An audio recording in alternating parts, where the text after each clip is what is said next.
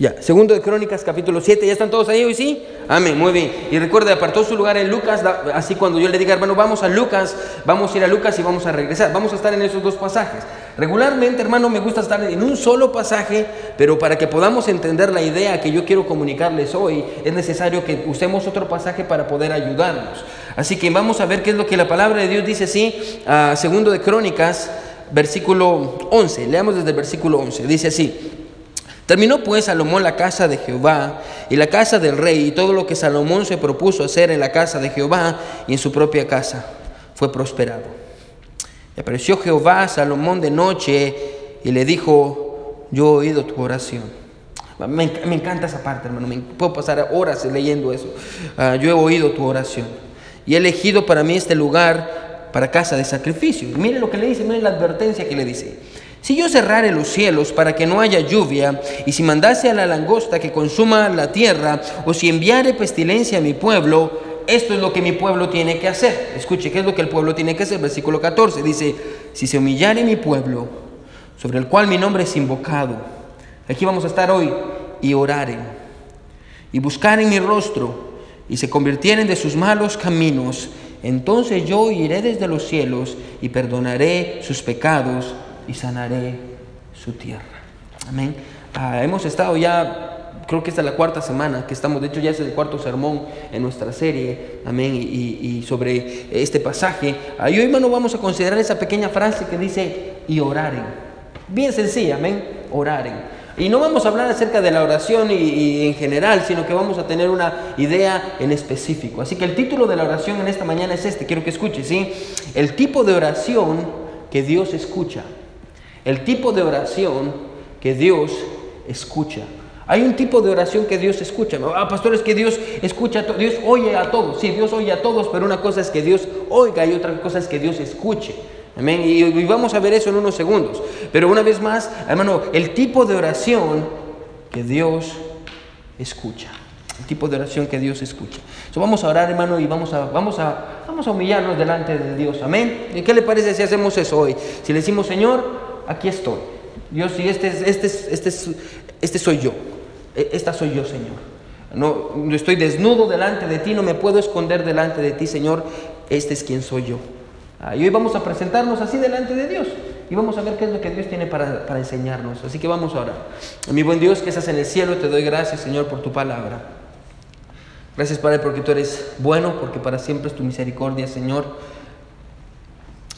Señor, somos pecadores, somos malos, Señor. Danos sabiduría, danos la sabiduría que necesitamos, Señor, el, el, corazón que necesitamos, Dios, para poder crecer en tu palabra y poder conocer más de ti, Señor. Ah, yo te pido que tú nos ayudes y que tú nos muestres qué es lo mejor para, para ti, Dios. Cambia nuestros corazones. Ayúdanos a aplicar este pasaje en nuestras vidas. En el nombre de Jesús oramos. Amén y amén. Pueden sentarse, hermanos. Pueden sentarse.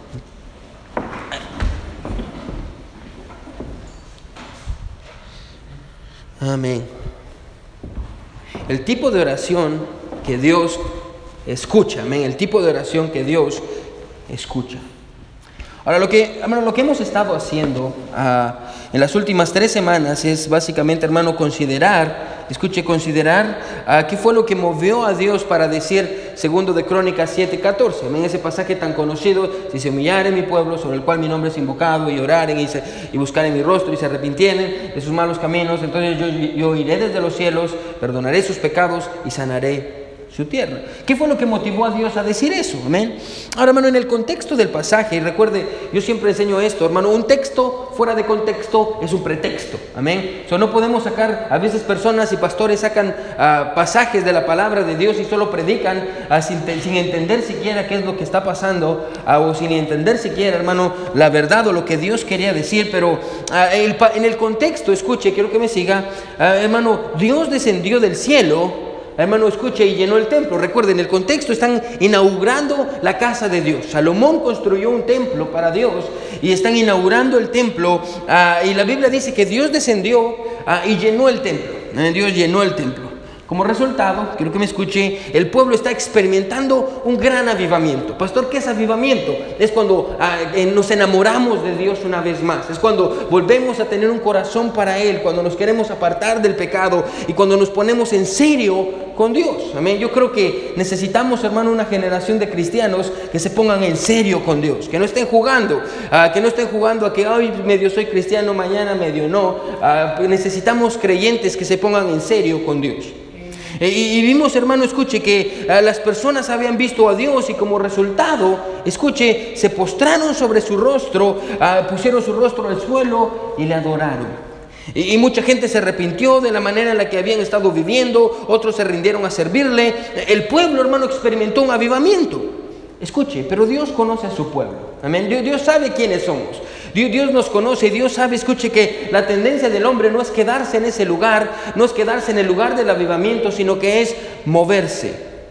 Así que Dios, escuche, le dice a su pueblo, quiero que me siga, ¿sí?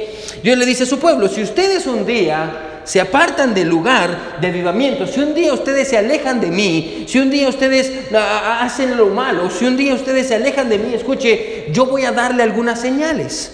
Yo les voy a dar algunas señales para dejarles saber, escuche, que yo no estoy feliz con la manera en la que están viviendo. Amén. Yo, yo, le voy a dejar saber a usted que yo no estoy feliz con la manera en la que usted está viviendo ah, y yo quiero que usted regrese a mí. Y vimos cuáles eran las señales en el versículo 14. ¿Se recuerda? El cielo se iba a secar, iba a haber una sequía. A propósito, ¿alguna vez usted ha sentido sequía en su vida? Amén. Usted mira para todos lados y usted no sabe a dónde ir y usted está desesperado. Hay sequía en, su vida. Después la langosta iba a venir, iba a consumir todo. ¿Alguna vez le ha pasado eso, hermano, que usted pierde todo lo que usted tenía? Que usted perdió aquello en lo que usted confiaba. Y después la Biblia dice que iba a enviar pestilencia, una enfermedad. Y, es lo que el pasaje dice, no me lo estoy inventando, el versículo 14 es lo que dice. Entonces Dios dice, yo quiero que ustedes entiendan que si un día ustedes se apartan de mí, yo quiero que ustedes entiendan qué es lo que tenemos que hacer, qué es lo que ustedes tienen que hacer. Bueno, déjenme decirle esto en esta mañana para comenzar. Bueno, Dios sabía desde hace mucho tiempo que usted y yo, un día por nuestras malas decisiones ah, o por nuestra falta de sabiduría e inmadurez, íbamos a terminar en un lugar lejano, hermano, lejos de Dios, y ahí nosotros íbamos a tener necesidad de regresar a Él, como el Hijo pródigo. Y Dios nos dejó el camino que necesitamos para regresar a Él. De hecho, este pasaje, hermano, nos enseña cuál es el camino de regreso a Dios. A propósito, si un día, hermano, usted se pierde, ah, si un día usted no sabe qué hacer, si usted se siente agotado y se siente cansado de la vida, si usted no sabe, ah, si todo lo que usted creía, hermano, ah, se vino abajo y usted no sabe dónde está, no sabe qué hacer, hermano, y usted necesita regresar a Dios, hermano, este pasaje es el que nos enseña qué es lo que tenemos que hacer para regresar una vez más al buen camino. Hermano, podríamos decirlo así, segundo de Crónicas 7:14 es el camino de regreso a Dios. Y lo primero que tenemos que hacer, que consideramos la semana pasada, ¿qué es? Conmigo, hermano, solo estamos introduciendo todo esto. Ah, lo primero que tenemos que hacer, dijimos, es humillarnos. Humillarnos. Y lo vimos la semana pasada. La primera parte del pasaje dice, si se humillare mi pueblo, sobre el cual mi nombre es invocado. Y, y, tiene que ver, escuche, con literalmente humillarnos, tiene que ver con esto. Dijimos, hermano, devolverle el trono de nuestras vidas a Dios. De eso tiene que ver, devolverle el trono de nuestras vidas a Dios, quitarnos del trono para dejar que Dios se siente en el trono que le corresponda. En otras palabras, ponga atención, tiene que ver con entregarle el control de nuestras vidas a Dios. Eso es humillarnos. Humillarse, hermano, no es que usted se ponga de, rodillas y así, Señor, soy malo. Eso no es humillarse. Humillarse, hermano, escuche, es que usted le devuelva a Dios el trono de su corazón. E, eso tiene que ver con humillarse, tiene que ver con someterse a Dios y su palabra. Ese es el primer paso. Pero hoy, hermano, vamos a considerar el segundo paso. El segundo paso, escuche, tiene que ver con orar. Dice, y oraren, amén, y oraren. Hoy vamos a ver esa palabra, esa frase, hermano, que es muy sencilla, hermano, pero ah, ponga atención, ah, tiene unas grandes implicaciones. Vamos a tratar con la idea de orar, pero no es una idea de oración normal, hermano. Vamos a ver ah, de, qué, de, qué, está tratando ese pasaje, o la idea que el pasaje quiere comunicarnos. Ahora, hace un tiempo Ah, yo, estaba en el hospital, usted sabe que yo, yo estoy en el hospital y, voy para allá, me tocan los turnos y, hace un tiempo vinieron estudiantes que iban a ser internos, interns y, iban a estar ahí en el hospital entonces necesitaban que alguien les enseñara y que los llevara al cuarto y, hacer sombra, le dicen como shadow, ah, como estar a la par de, iban, estudiantes iban a estar conmigo e iban a ver cómo yo entraba a los cuartos y cómo yo hablaba con los pacientes y cómo yo los aconsejaba. Fue una, fue una semana completa donde estudiantes venían ah, y estaban conmigo e iban conmigo al, cuarto, yo hablaba con los pacientes o, o pacientes venían o tal vez una familia o una persona moría y yo necesitaba hablar con la familia, entonces estos estudiantes me seguían. Ahora, después de un tiempo que ellos me estaban siguiendo, yo le dije a uno de ellos, ah, que para variar se llamaba David. Amén. Y yo le dije, eh, eh, es su turno, amén, le toca a usted entrar al cuarto. Amén. Muy bien, me dijo. Ah, y entramos a, un cuarto, estamos haciendo nuestras rondas y, entramos a, un cuarto y ahí estaba una mujer. Una mujer estaba acostada ahí en el, cuarto y, y tenía problemas. Ah, ah, nos acercamos, él le dijo, hola, soy el, el, el, Chaplin, su nombre, y ese es ah, el pastor Ángel, y venimos aquí para, para, ver cómo está usted, para saludarle, bla, bla, bla, bla, bla, bla. Y le digo, ¿usted necesita que hagamos algo por usted? Le dijo él a la paciente. La paciente le dijo, sí, yo quiero que ore por mí. Yo, yo quiero que ore por mí porque necesito que Dios me sane. Yo necesito un milagro. Es lo que le dijo. Muy bien, él, él la vio, y, obviamente él sabía que yo estaba ahí y estaba nervioso. Ah, pero lo siguiente que le preguntó en lugar de orar es, ¿a qué iglesia va usted? ¿Cuál es la iglesia en la que va usted? Bueno, ella le dijo, yo soy pentecostal. Ah, ok. Entonces vamos a orar de una manera pentecostal, le dijo él. Y, comenzó a orar por la paciente. Me llamó mucho la atención. Eh, cuando salimos le pregunté, ah, ¿por qué le había preguntado a la paciente cuál era su iglesia? Y él me respondió lo siguiente, escuche, él me dijo esto, dice, porque yo quería ajustar mi oración a la fe de la paciente. Es lo que yo quería hacer. Yo quería ajustar mi oración a la fe de la paciente. Si la paciente me decía que era una católica, yo iba a orar de esa manera. Si ella decía que era pentecostal, yo iba a orar de esa manera. Yo quería ajustar mi oración a la fe de la paciente. Ahora, hermano, yo le respondí esto. ¿Cuál es el tipo de oración que Dios escucha? Y le pregunté, ¿y cuál es el tipo de oración que Dios escucha? Ah, y, después ya tuve una conversación con él. Ahora déjeme decirle algo en esta mañana para comenzar. Quiero que escuche, ¿sí? Déjeme decirle en esta mañana, hermano, que no deberíamos de ajustar nuestras oraciones a alguien más, ¿sí? No, no ajustamos nuestras oraciones a alguien más. Deberíamos de ajustar nuestras oraciones a lo que la palabra de Dios dice, ¿sí? Ah, no importa si se escucha bonito o suena bonito, deberíamos de ajustar nuestras oraciones a Dios, a lo que Dios dice. Y déjeme hacerle esta pregunta en esta mañana, quiero que me siga. ¿Cuál es el tipo de oraciones que Dios escucha? ¿Cuál es el tipo de oraciones que Dios escucha? Primero, porque si usted dice, Dios escucha todas, yo le voy a decir sí y le voy a decir no. Ajá, sí, bueno, Dios escucha todas las oraciones, pero al mismo tiempo Dios no escucha todas las oraciones. Ajá. ¿Qué está diciendo, pastor? Sí, ah, em, eh, hermano, es lo que usted escuchó, ¿sí?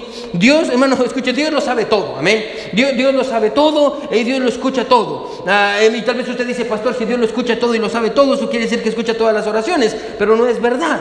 Ah, hermano, y una vez más, tal vez dice, pastor, ¿qué quiere decir con eso? ¿Cómo es que Dios escucha todas las oraciones y al mismo tiempo no escucha todas las oraciones? Le voy a decir cómo funciona.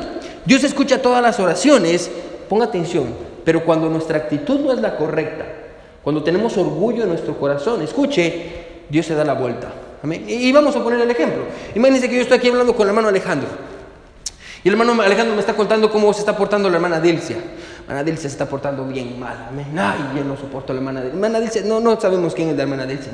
Y se está portando mal la hermana Dilcia. Y yo le digo, oh, muy bien, hermano Alejandro. Y el hermano Alejandro me está contando y yo me doy la vuelta. Y él me sigue contando. Y yo saco mi celular. ¿Estoy escuchando? Sí, estoy escuchando. ¿Le estoy poniendo atención? No, de igual manera pasa con Dios, hermano. Ah, muchas veces usted viene con Dios y usted le habla a Dios y le dice, Dios, escúchame, Dios esto está pasando, pero si su corazón no está correcto, hermano, Dios está escuchando, ah, pero se dio la vuelta y no está poniendo la atención. Es lo que Dios hace, hermano. ¿Por qué? Porque Dios resiste a los orgullosos. Se recuerda que lo vimos en Santiago la semana pasada. Dios resiste a los orgullosos. Cuando su corazón no es correcto, hermano, Dios sabe lo que usted está diciendo, pero no le está poniendo atención. No le está poniendo atención. Así que podemos, hermano, escuche, para que podamos entender, escuche, ah, qué es lo que Salomón está diciendo aquí en segundo de, Crónicas, hermano, y eso de escuchar y no escuchar, tenemos que hacernos la pregunta, ¿cuál es el tipo de oración que Dios escucha? Ahora, para poder entender, necesitamos otro pasaje que nos dé luz a este pasaje. Vaya conmigo a Lucas. Aparte su lugar aquí, vaya conmigo a Lucas.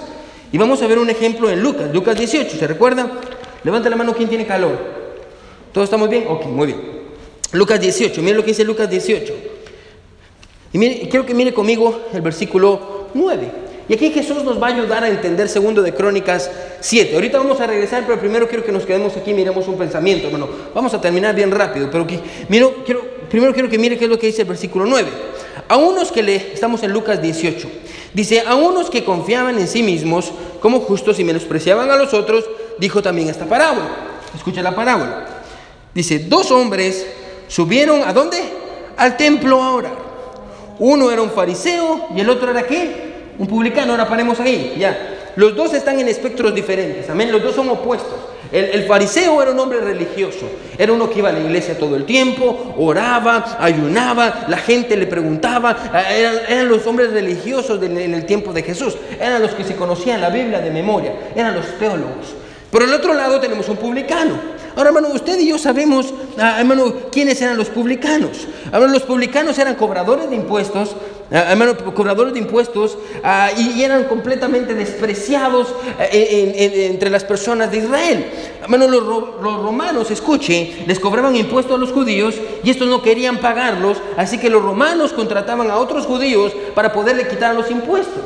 Hermano, escuche, e, ellos eran despreciados, la gente los odiaba, no los querían. Es como un hispano hoy en día, que ah, un hispano que le esté cobrando de más, amén. Y usted dice, pero si los dos somos hispanos, los dos somos ah, del mismo país y todavía se está aprovechando de mí.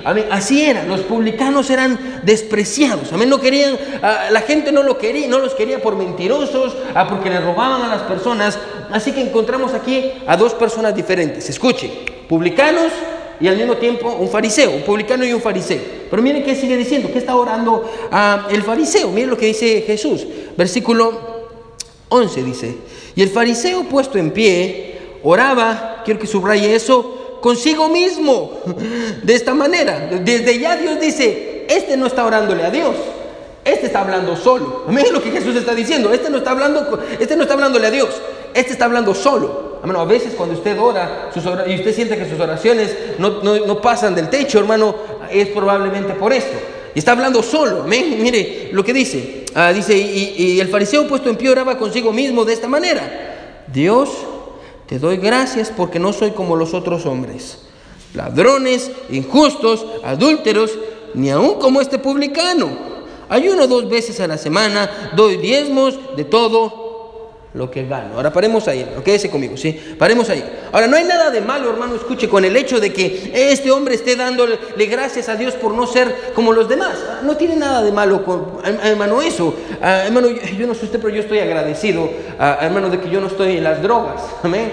Ah, estoy agradecido de que yo no tengo vicios, ah, como el alcohol, amén, o, vicios como el cigarro. Esta semana estaba tratando con, una persona, hermano, ah, y, que descubrió que, su hija tiene problemas, hermano, de drogadicción. y ella no sabía, y aquí estábamos en esta semana, y ella estaba llorando, y me está diciendo, pastor, ¿qué hago? Yo no sabía que, mi hija, pastor, tiene problemas de, drogadicción, y yo no sabía que está vendiendo su cuerpo. Y hermano, bien triste, bien triste, hermano. Y yo recuerdo escuchando a esta pobre hermana diciendo, Dios, gracias porque yo no tengo eh, ese problema y gracias Dios porque yo no, yo, yo, no consumo drogas. Amén. Hermano, no tiene nada malo que usted diga, y usted mira a un, violador y usted diga, Dios, gracias porque no, no, no, tengo ese pecado en mi vida. Tengo más pecados, por supuesto, pero no tengo ese pecado. No, no hay nada de malo, hermano, con que usted ah, diga eso. No hay nada de malo, escuche, con el hecho de que usted está agradecido con Dios por no tener el mismo pecado que otro. No hay nada de malo con eso. Amén. El problema aquí, escuche, es cuando este hombre empezó a decir, al ni aún como este publicano. Amén. Hermano, usted puede decirle a Dios, escuche, usted puede decirle a Dios, Señor, gracias porque no soy adicto al alcohol. Pero otra cosa es diferente, hermano, cuando usted dice, Señor, gracias porque no soy como mi tío que es alcohólico. Oh. O Señor, gracias porque yo no soy como mi primo. O Señor, gracias porque yo no soy como este hermano. Hermano, escuche esto. ¿Por qué? Porque ahí usted está comparándose con alguien más. Y el problema cuando usted se compara con alguien más, hermano, escuche, es que hay algo que se llama orgullo. Y cuando usted tiene orgullo, ¿se recuerda qué es lo que dijimos? La Biblia dice que Dios resiste al que es orgulloso, se da la vuelta, ¿no? lo está escuchando, sabe qué está diciendo, pero no le está poniendo atención. So, encontramos que este hombre es orgulloso, pero miren qué sigue diciendo el pasaje. Más el publicano, versículo 13, más el publicano, estando lejos, me encanta lo que dice, estando lejos no quería ni aún alzar los ojos al cielo, sino que se golpeaba el pecho, diciendo, Dios, se propicio a mí, pecador. Bueno, y me imagino, y usted sabe que yo tengo una gran imaginación, amén. Y me imagino el hombre, porque la Biblia dice que los dos estaban en el templo. Este es un publicano, todo el mundo sabe que es malo. Y entra al templo y no se sienta en las primeras filas. Se sienta hasta atrás, allá por donde está el hermano Julio y el hermano Terry. Amén. Allá, donde se sientan los pecadores. Amén. se sienta hasta allá atrás. Amén. Y, se sentó atrás y lo más lejos que podía. Y, la Biblia dice que se sienta hasta allá atrás y, que nadie lo vea. Y, lo primero que hace, quiero que escuche, es que comienza a pegarse en el pecho. Comienza a pegarse en el pecho. Y básicamente lo que está diciendo es esto, Señor, ten misericordia de mí. Señor, yo soy, yo soy pecador. Hermano, la Biblia dice esto, escuche, hermano, ni siquiera ah, quería levantar su rostro al cielo. Ni siquiera quería voltear a ver para arriba. Pastor, ¿por qué? Porque tenía vergüenza. Tenía vergüenza. Ah, tenía vergüenza, escuche, de estar en la presencia de Dios. Este hombre, escuche, tenía vergüenza de ver al cielo ah, porque se sentía mal. ¿Vergüenza de qué? Vergüenza de ser lo que era. Escuche, vergüenza de ser lo que era. ¿Qué es lo que este hombre era? El pasaje dice, un pecador. Alguien escuche que había cometido muchos errores en su vida que evidentemente había tomado malas decisiones, siendo una de ellas robarle a la gente eh, y mentirle a las personas. Alguien que le había fallado a Dios, alguien que no merecía nada de Dios. Este hombre publicano, escuche, tenía vergüenza de estar en la presencia de Dios porque era pecador. Y estaba sentado hasta atrás diciendo, Señor, ten misericordia de mí porque soy un pecador. Yo soy malo, Señor. No hay nada bueno en mí. Ahora miren qué es lo que Jesús dice de los dos, versículo 14.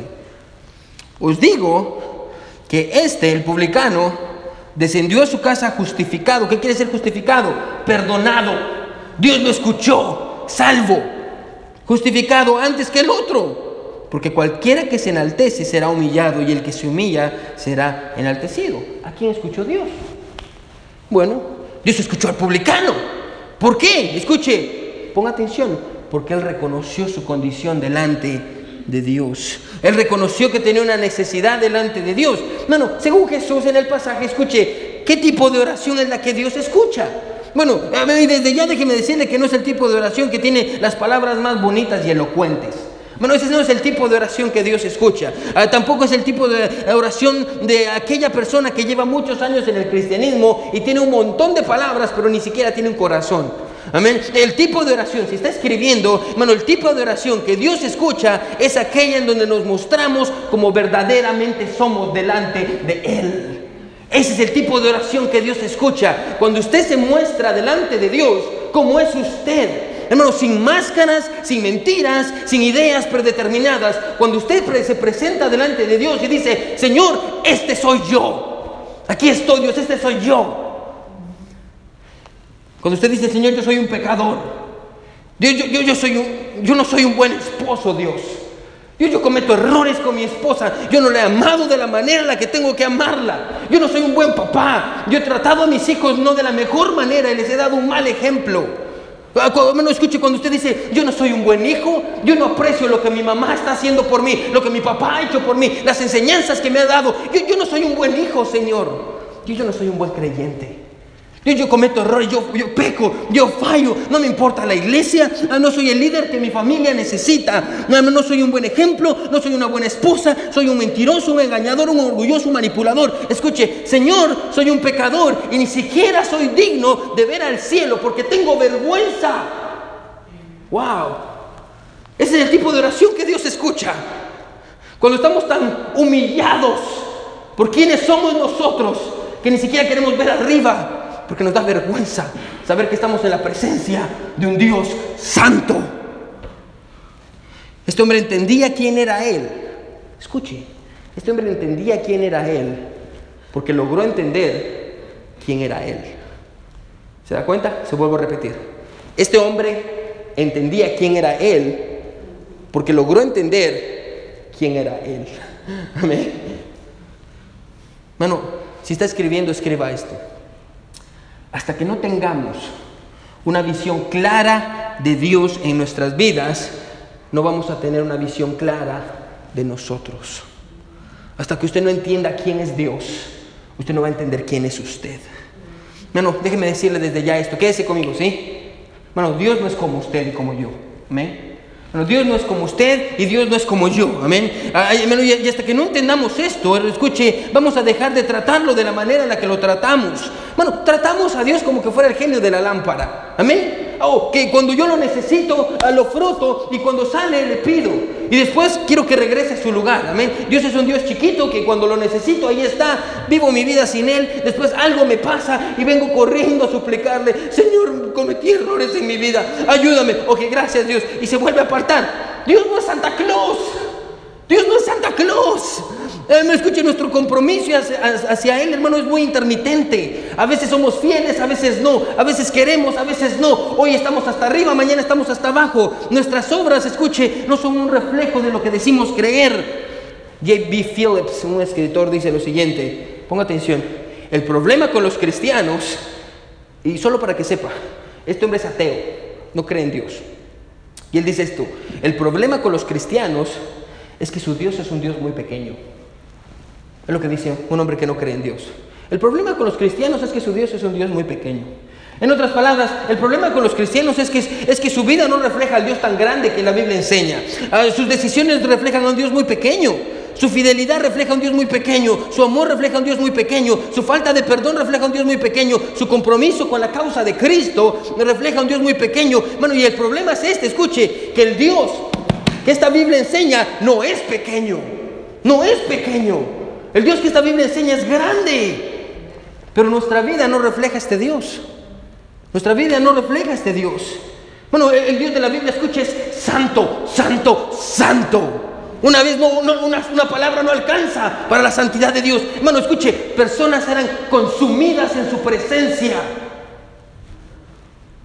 Hermano, Dios habita en las alturas, en toda majestad, en toda dignidad. Está rodeado de alabanza y gloria. Dios es digno. No, si usted y yo fuéramos al cielo y viéramos cómo está Dios en el cielo, hermano, usted se arrepentiría de la manera en la que está viviendo en la tierra. Dios es santo. Pastor, pero ¿por qué me está diciendo todo esto? Le estoy diciendo esto, hermano, escuche, porque hasta que usted no entienda quién es Dios, usted no va a entender quién es usted. Bueno, el publicano entendió quién era él porque sabía quién era Dios. Bueno, hasta que no tengamos una visión clara de Dios en nuestras vidas, no, no, no vamos a tener una visión clara de nosotros. Pastor, ¿y esto qué tiene que ver con la oración? Bueno, le voy a decir qué es lo que tiene que ver con la oración. Escuche, el tipo de oración que Dios escucha es aquella que nos lleva a reconocer quiénes somos. Y la única manera de reconocer quiénes somos es reconociendo quién es Él. Ese es el tipo de oración, hermano, al que se refiere Segunda de Crónicas 7.14. Vaya conmigo, Segunda de Crónicas 7.14 una vez más. Si se humillare mi pueblo, sobre el cual mi nombre es invocado, y oraren. Ese es el tipo de oración al que, está, al que se refiere Dios. Escuche, ese es el tipo de oración. Eh, no, no, no, no donde le pedimos más cosas a Dios. Eh, este tipo de oración no es eso. No es donde le pedimos más cosas a Dios. Escuche, este tipo de oración, quiero que me siga, es donde nos acercamos a Él reconociendo que somos pecadores y le hemos fallado. Hermano, nuestro pecado y nuestra culpa deberían de llevarnos a la oración. Pastor, ¿por qué? Quédese conmigo y vamos a terminar. Porque hemos pecado en contra de un Dios santo. Un Dios santo. Bueno, y ni siquiera merecemos estar en su presencia. Hermano, déjenme decir algo bien rápido, ¿sí? Bueno, no merecemos lo que tenemos. Amén. ¿Amén? Bueno, no merecemos lo que tenemos. Usted no merece lo que tiene, amén. No, hermano, usted no merece, hermano, no merecemos que Dios haya dado a su Hijo en la cruz por nosotros. Hermano, no, no merecemos la salvación tan grande que tenemos. No merecemos la familia que Dios nos ha dado. Hermano, las, las promesas que tenemos en la palabra de Dios, el papá que tenemos, la mamá que tenemos, los hermanos que tenemos. No merecemos la fidelidad de Dios en nuestras vidas, que siempre pone pan en nuestras mesas, a pesar de que nosotros nos olvidamos de Él. No merecemos tener una iglesia, su espíritu, su amor. Escuche, no merecemos nada. ¿Sabe por qué? Porque somos pecadores. Hace muchos años estaba en una conferencia, un avivamiento. Había un predicador, él se llama Dave McCracken, ah, un gran predicador, muy chistoso por cierto. Ah, y él estaba contando una ilustración. La ilustración ah, me, tocó el corazón. Él decía lo siguiente. Él dice que cuando yo era pequeño, dice, cuando yo era pequeño, nos gustaba subirnos a una colina.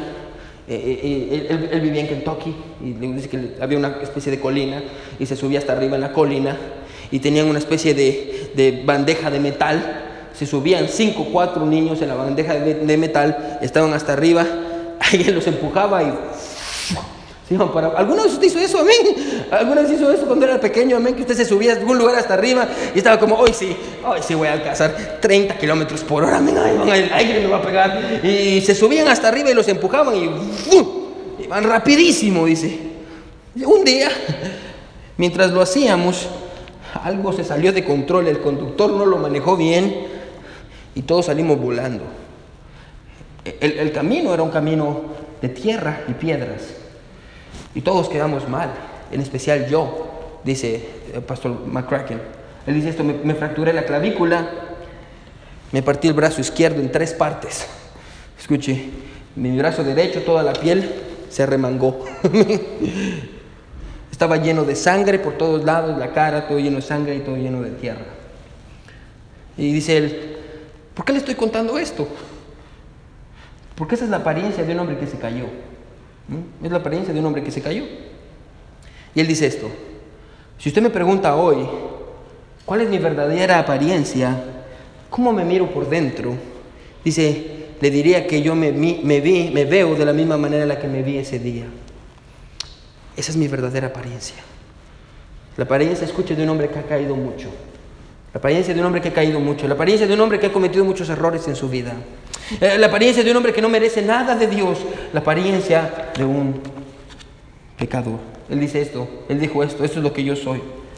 Me recuerdo sentado escuchando al predicador, diciendo, yo soy igual que usted.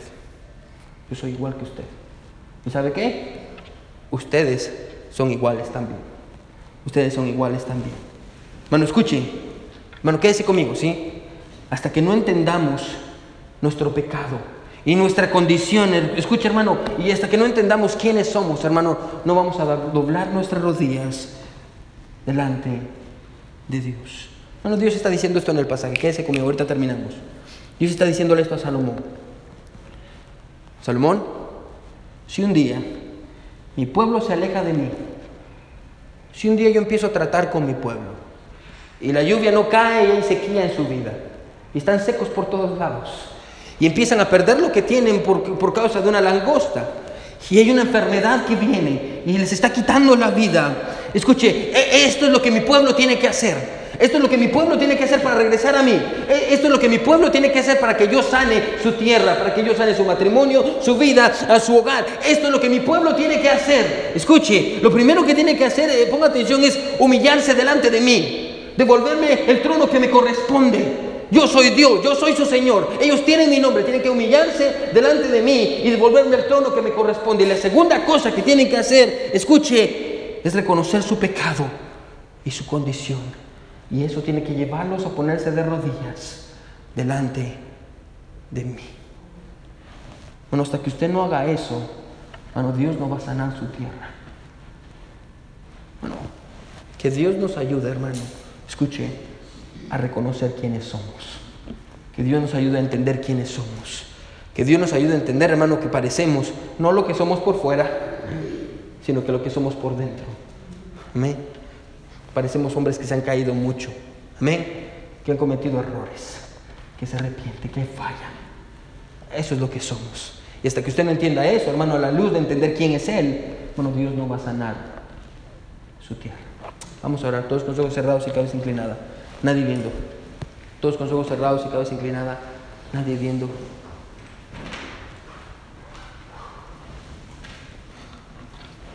Todos con los ojos cerrados y cabeza inclinada, nadie viendo.